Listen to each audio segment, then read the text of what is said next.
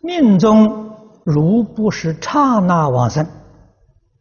四十九天内还能往生吗？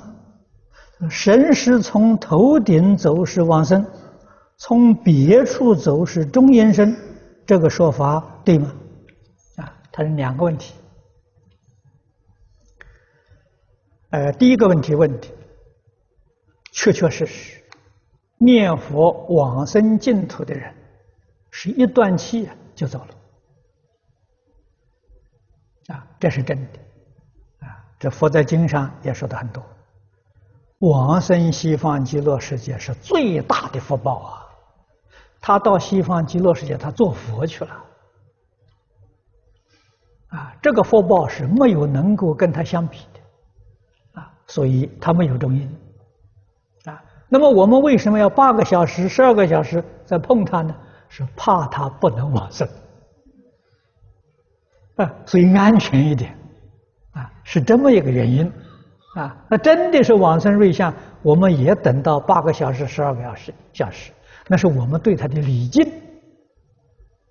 啊，对他的恭敬，啊，所以有这个意思在里面，啊，那么说不能往生，四十九天之内还能往生吗？那是我们希望他能往生，啊，能不能往生，机会很渺茫。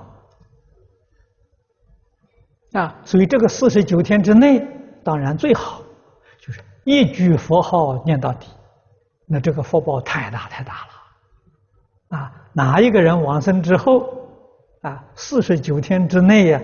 这个念佛的声音不中断，啊，我们在台湾只遇到两个人，啊，第一个是李炳南老居士，啊，他老人家往生之后。四十九天，每一天，他那个念佛堂里六百人，啊，日夜二十四个小时不间断，四十九天，啊，这里有很多人轮流去念，啊，看到哪个地方位置空了，有人念累了，他回去休息了，外面立刻就有人补进去，啊，这是他的学生多啊，纪念老师啊。他能做得到，别人做不到。啊，第二位呀，就是我们华藏图书馆韩馆长王生，四十九天佛号日夜不断，人数没有李老师那么多。啊，白天啊大概有呃一百多人，啊，晚上呢大概有二三十个人啊。四十九天不间断呐，这是大福报啊！啊，这个不是每个人都能够得得到的啊。那么神识从头上走啊，是往生啊，往生是从头上走的，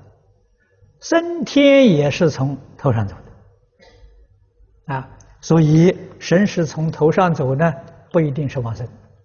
啊，升天道、升欲界天都是从头上走的，啊，那么从这是升天道也是大福报，它也没有中阴，啊，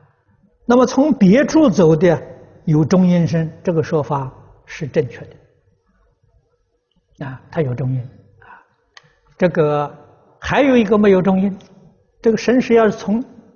脚这个。脚底走的没有中阴，那是堕阿鼻地狱。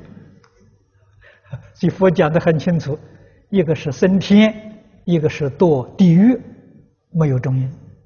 啊，其他的有中阴。